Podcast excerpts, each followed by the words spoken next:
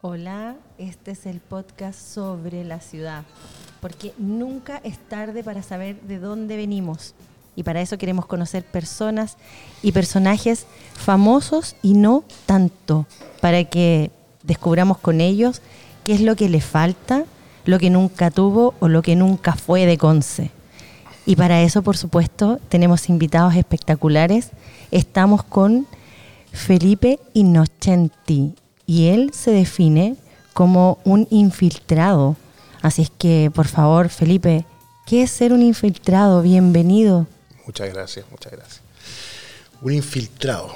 La definición exacta de infiltrado viene porque yo me metí en el mundo de la dramaturgia porque no me gustó una obra que vi. Y la encontré fomísima y yo dije, yo puedo hacer algo mejor y para que la gente se entretenga. Y de ahí me metí a la fuerza la dramaturgia. No me gustaba lo que estaba pasando, lo encontraba fome, lo encontraba un poco egoísta, lo encontraba autorreferente. Así que me pegué el salto, hice un par de comedias muy relacionadas con la ciudad y resultó muy bien. Esto ya hace más de 14 años ya. ¿Qué edad tienes, Felipe? 46, recién cumplidos. Feliz cumpleaños. Muchas gracias. Oye, y qué rico saber que eres un dramaturgo, pero ¿quién más es Felipe? ¿Quién es? ¿De dónde es? ¿Dónde estudiaste? Yo estudié en el Instituto de Humanidades, Alfredo Silva Santiago, el, entre el año 78, ponte tú, y salí en el 92. Después estudié un par de años de, de comunicación audiovisual, no me gustó y me vine para Conce de nuevo, estudié en Santiago. Y ahí estudié, al final saqué un técnico en la administración y me puse a trabajar en la empresa de la familia que teníamos en ese tiempo. La empresa de la familia terminó hace unos 14 años más o menos y ahí me empecé a dedicar a la dramaturgia eh, y después me quedé a otros negocios y volví al tema de la, del guion, la creación hace dos años más o menos. Ah, pero eres emprendedor en eso. Sí, sí. y eres artista, porque los dramaturgos son artistas. Sí, de hecho, mira, me cuesta un poco definirme a mí como dramaturgo. Siempre digo cuando soy un infiltrado, cuando me preguntan a mí si soy dramaturgo o no, me hago una cosa rara, tengo una especie de pudor con eso. Pero, pero eso es de los artistas, pues. ¿Sabéis que no? los artistas acá son medio. le encanta la autorreferencia, subirse arriba al podio, que las, luces lo alumbren. Sí, en realidad, la alfombra roja. La alfombra roja, los aplausos, ¿no? Yo, escribo porque me gusta escribir, ¿no? Y porque me gusta contar historias. Pero aquí me vengan a decir, oye, que, que, me aplauden y me den premios, como que no, no, no me siento muy cómodo. ¿Cuándo, en qué momento viene la creatividad, Felipe? Mira, para, mí, para mí es un proceso súper raro. Eh, yo, voy, voy, al contrario al tipo que, necesita sufrir para escribir. O sea, yo cuando ando contento escribo y escribo y escribo y escribo y no... Para mí, dentro de los momentos de sequía máxima es cuando lo estoy pasando mal. Y cuando lo estoy pasando bien me pongo muy, muy creativo. Entonces tengo un proceso... Mire, yo creo que viene de la mano de, la, de, la, creatividad que uno tiene desde cabro chico. O sea, yo, yo veía historias cuando era muy chico por todas partes y eso me me estimuló a ser lo que soy ahora. Como que estaba todo el tiempo volando, me andaba. Yo era el niñito en la luna. Cuando era, ¿Te acordás cuando uno era chico? Sí, el, el, niñito que anda en la luna y yo era el niñito que anda en la luna. Ese era yo. Me encanta. Porque ahí ese proceso yo leí, porque aquí estoy para conocerte. Eh, bueno, bien, ¿es la comedia lo que a ti te inspira un poco más o no? ¿O todas las cosas que no lo dramatizas, sino que lo vuelves una comedia? Por sobre todas las cosas, la comedia. A mí la comedia creo que Alguna vez Woody Allen dijo que una de las razones para despertarse y ser feliz era la existencia de un gran comediante que se llama Groucho Marx, que es uno de los mejores comediantes de la historia, creo. Es un tipo que en los años 20 hizo un humor que es muy actual. Y, más que nada porque hoy en día tú te levantas y, te, rodea el drama. O sea, la vida de uno mismo es drama, perdí la tele y es drama. O sea, nacimos para sufrir, dicen algunos filósofos.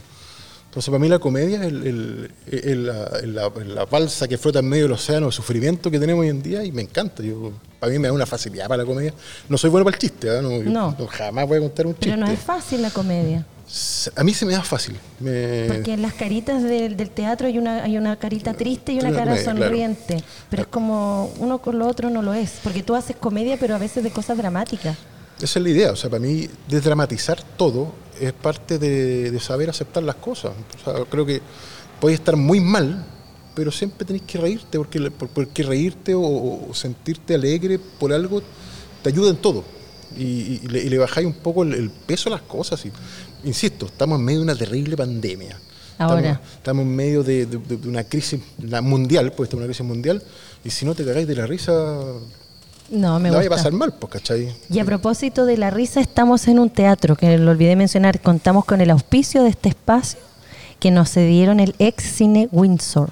Y tú tenías una historia ahí y me contaste recién. O sea, la última vez que estuve acá fue hace más de veintitantos años, cuando vino una película ¿Y, Batman. ¿Y qué te parece ahora cómo está? Espectacular, sé que faltan espacio en Conce. Creo que Conce es una ciudad que se dice muy cultural, pero tiene poco espacio y tiene poco, pocos lugares donde, donde la gente pueda expresarse como quiere, ¿cachai? O sea, me pasa de repente que lo- lo- los teatros, los espacios culturales en Conce están demasiado orientados a cierto tipo de, expresiones culturales y hay un montón de cosas que están siendo dejadas de lado, ¿cachai? O sea, hay, hay, hay, un- hay hay teatro vegano, hay mucho stand-up, hay lugares que, que- que no- no- los, los teatros tienen como una especie de, de filtro, ¿cachai? Que, Sí. que tenéis que tener esas obras pesadas, esas obras media experimentales, si no, no, no, no te de compañías de teatro. De bueno, para eso estamos contigo, Felipe, hablando sobre la ciudad, pero no queríamos hablar solamente sobre infraestructura, queríamos hablar sobre el inframundo.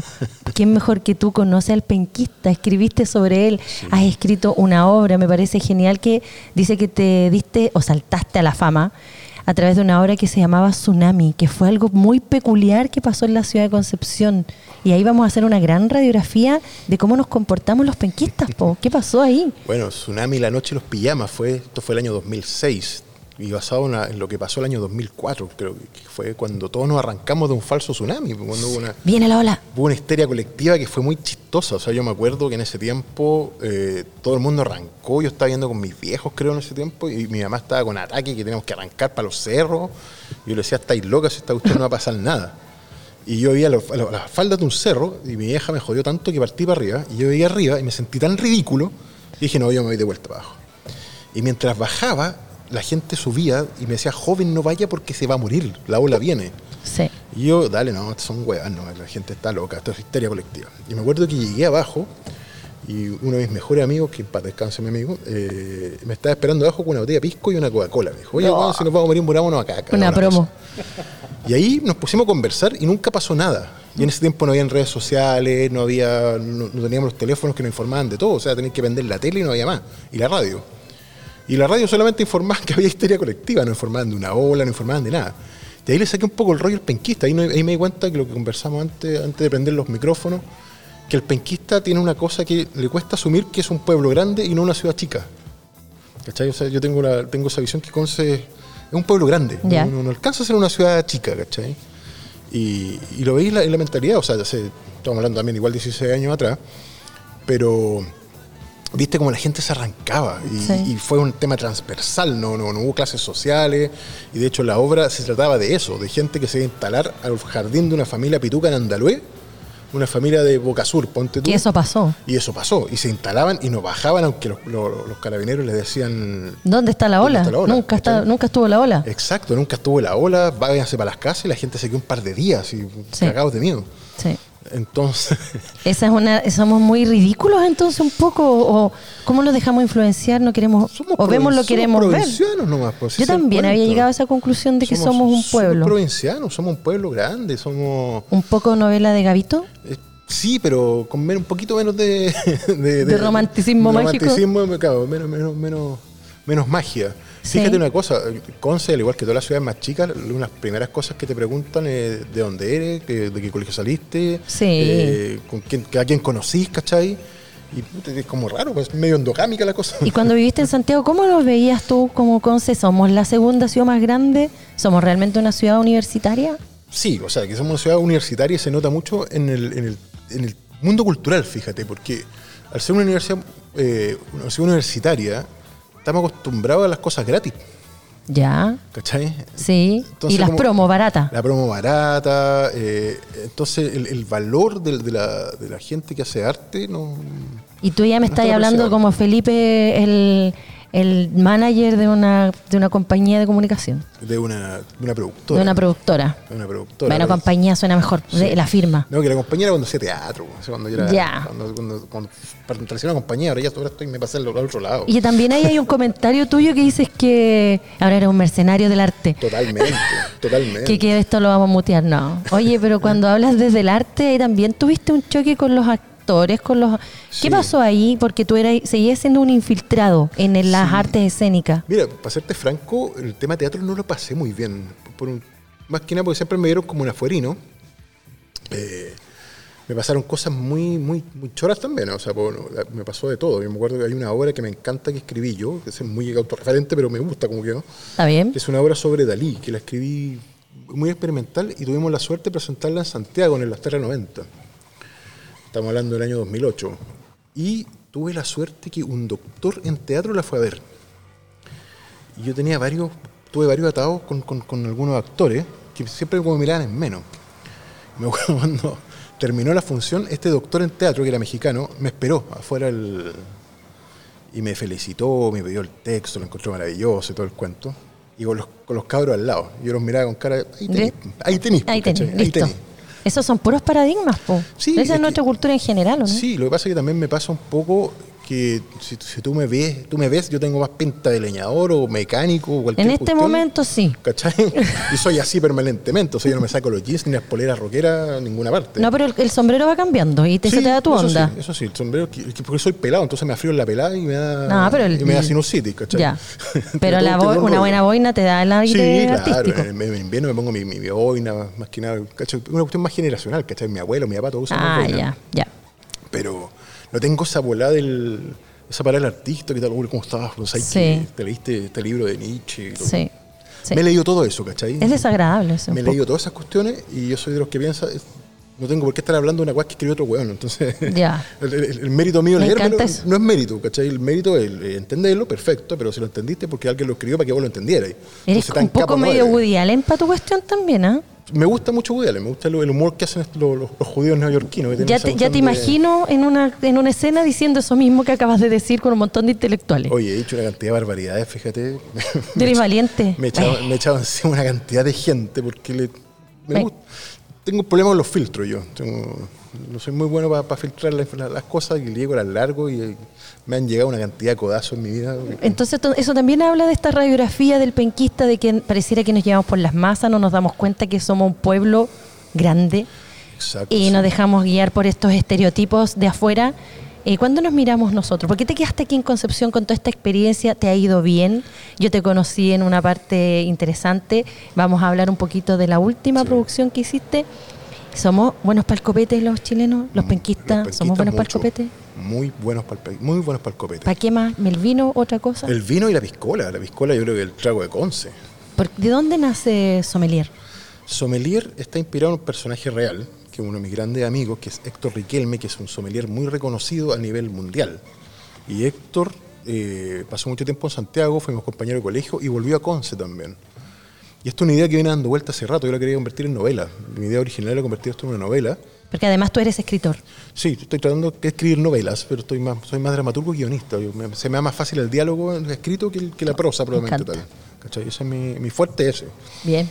Y, y Sommelier, me- hace dos años atrás, dos años y medio atrás, la Fox latinoamericana abrió un concurso a nivel latino completo y mi señora me dijo, oye, ¿por qué no mandáis un guion?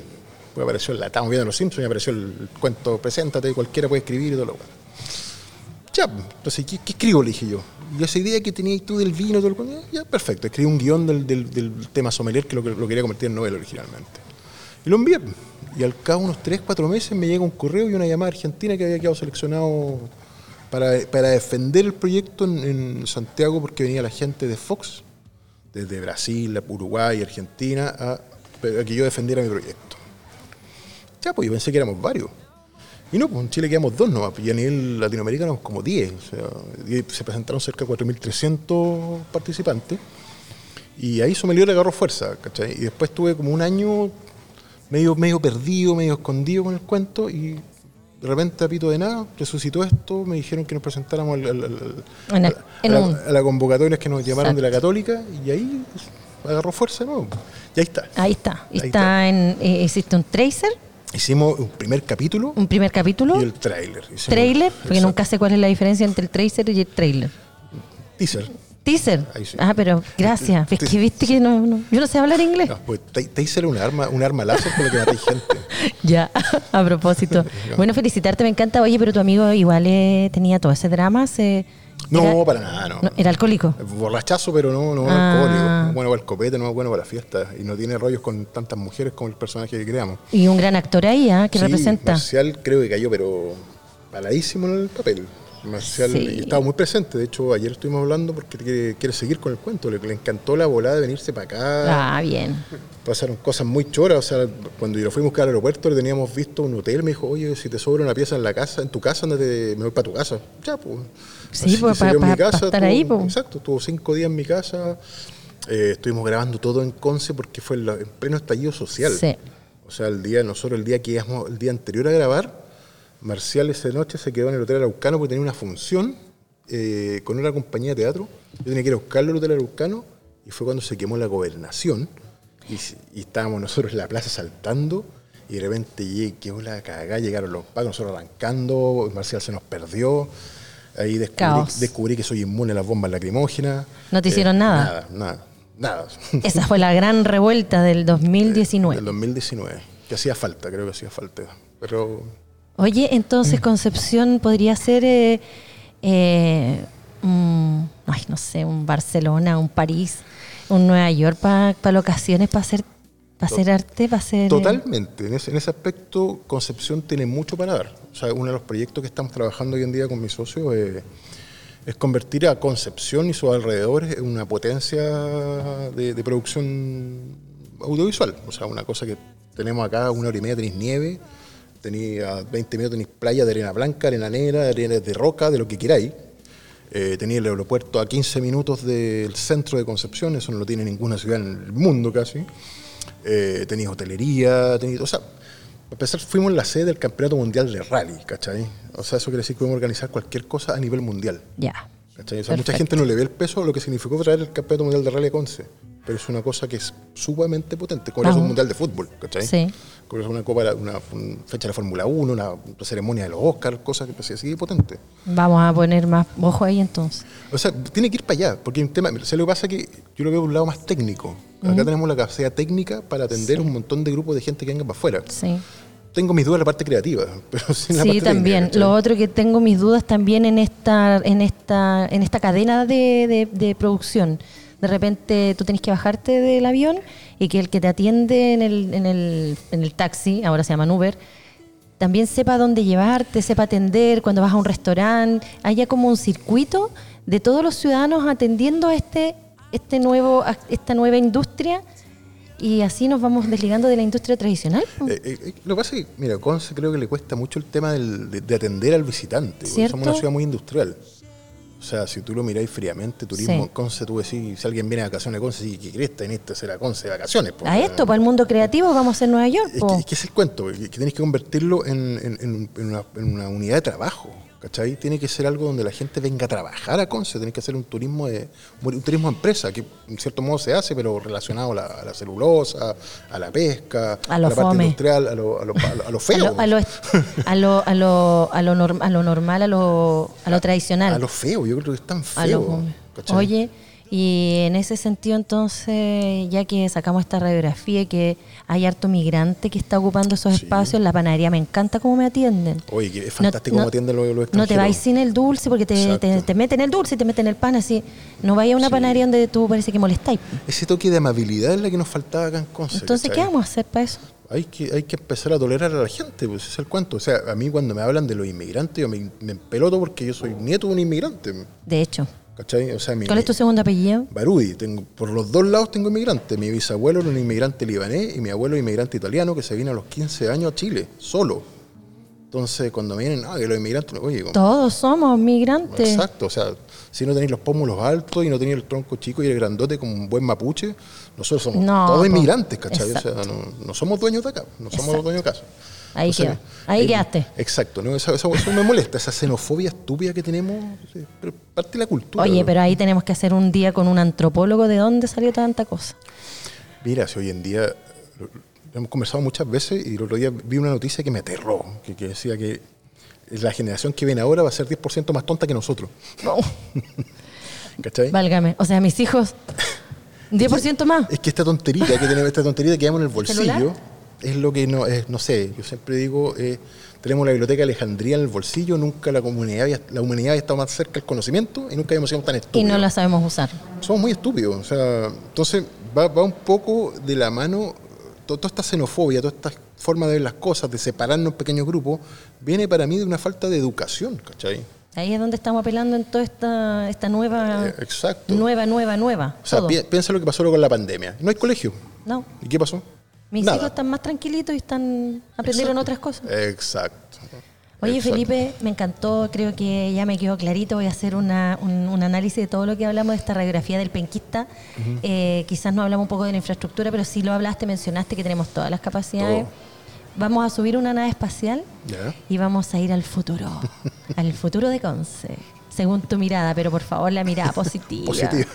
¿Cómo es ese Conce del futuro para ti, Felipe? Ese el futuro, mira, yo creo que el futuro es bien brillante para todos. ¿ah? Creo que estamos pasando por una etapa donde por lo menos ya somos conscientes de que la hemos estado cagando. Entonces, cuando ya eres consciente que la has estado cagando, ya podéis empezar a arreglar las cosas, ¿cachai? Eh, creo que Conce tiene una, tiene una... Conce bien manejado puede ser una gran ciudad. ¿Cómo te la imaginas? Pero así, imagínatela. Me la imagino súper amable, una ciudad, Amable. una ciudad donde tú podés caminar mucho, donde, donde ya no le dais la espalda al río, donde, donde estáis, podéis irte caminando o en bicicleta a cualquier parte de Conce y, está, y, y- lo veo como una ciudad amable, como una ciudad que no, si tú lo fríamente, no, somos, no, no tenemos esa histeria de Santiago, no somos una ciudad que está atestada de gente, ¿cachai? Creo que Conce va por ese lado, va, va por, por- por ocupar más los espacios, disfrutar más de los, de los lugares. Tenemos el Cerro Caracol, que es marav- maravilloso.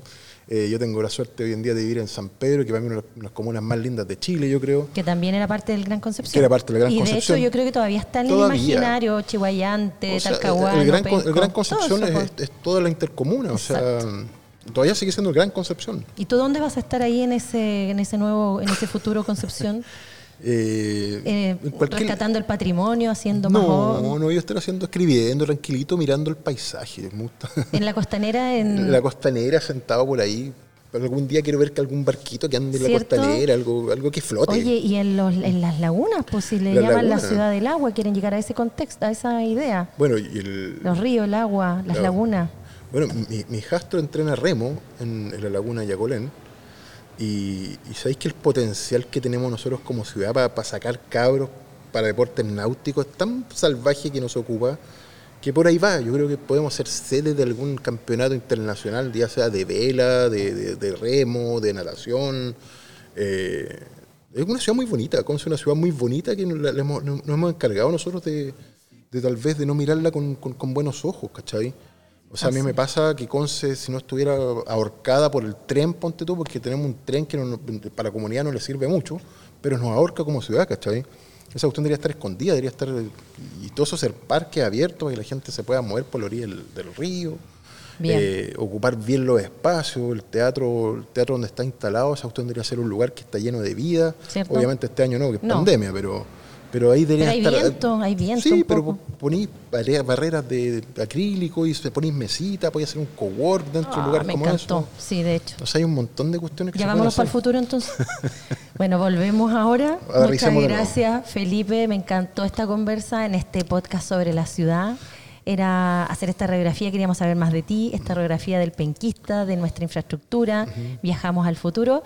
Y te tengo una sorpresa que son unas preguntas cortas. Ya, ah, no estaba preparado. No, y- Pero soy- son, también yo no estoy muy preparada, son eh, preguntas Ah, ya. cortas para que tú me contestes con una palabra de, de vuelta. Yo soy súper tonto ese tipo No, no importa. Lo pienso Di- rápido. no, pero no, no, no te, no te castigues, no te castigues, si no es difícil. Bueno, un poco más. Eh, casado, soltero, Casadísimo. hijos, Tengo un hijastro. comida, La comida italiana. obvio. Deporte, Remo, rugby fue lo que jugué y, y automovilismo, me gusta mucho. una obra de teatro. Obra de teatro. Sé que me gusta mucho las obras de Shakespeare, no. Hamlet, ponte tú, me gusta. Un libro, Un libro, eh, Cien años de soledad, siempre. una película. Película, puta, Star Wars. Ah, No, Bien. soy, soy sincero, no, no, no voy a mentir con nada. Un actor, Un actor, eh, siempre fue De Niro, De Niro un capo.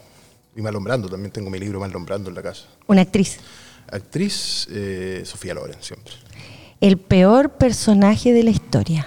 Opam, en Rescatando al Soldado Ryan. Qué buen más desgraciado. Yo creo que por ahí con eso ya te saqué ya. Un trago. un trago de piscola. Ah, ya, el rey de la piscola. Sí, no, piscola. O sea, me encanta el vino y la cerveza, pero la piscola tiene... Es un clásico. Sí, no, la piscola es muy rica. Ya.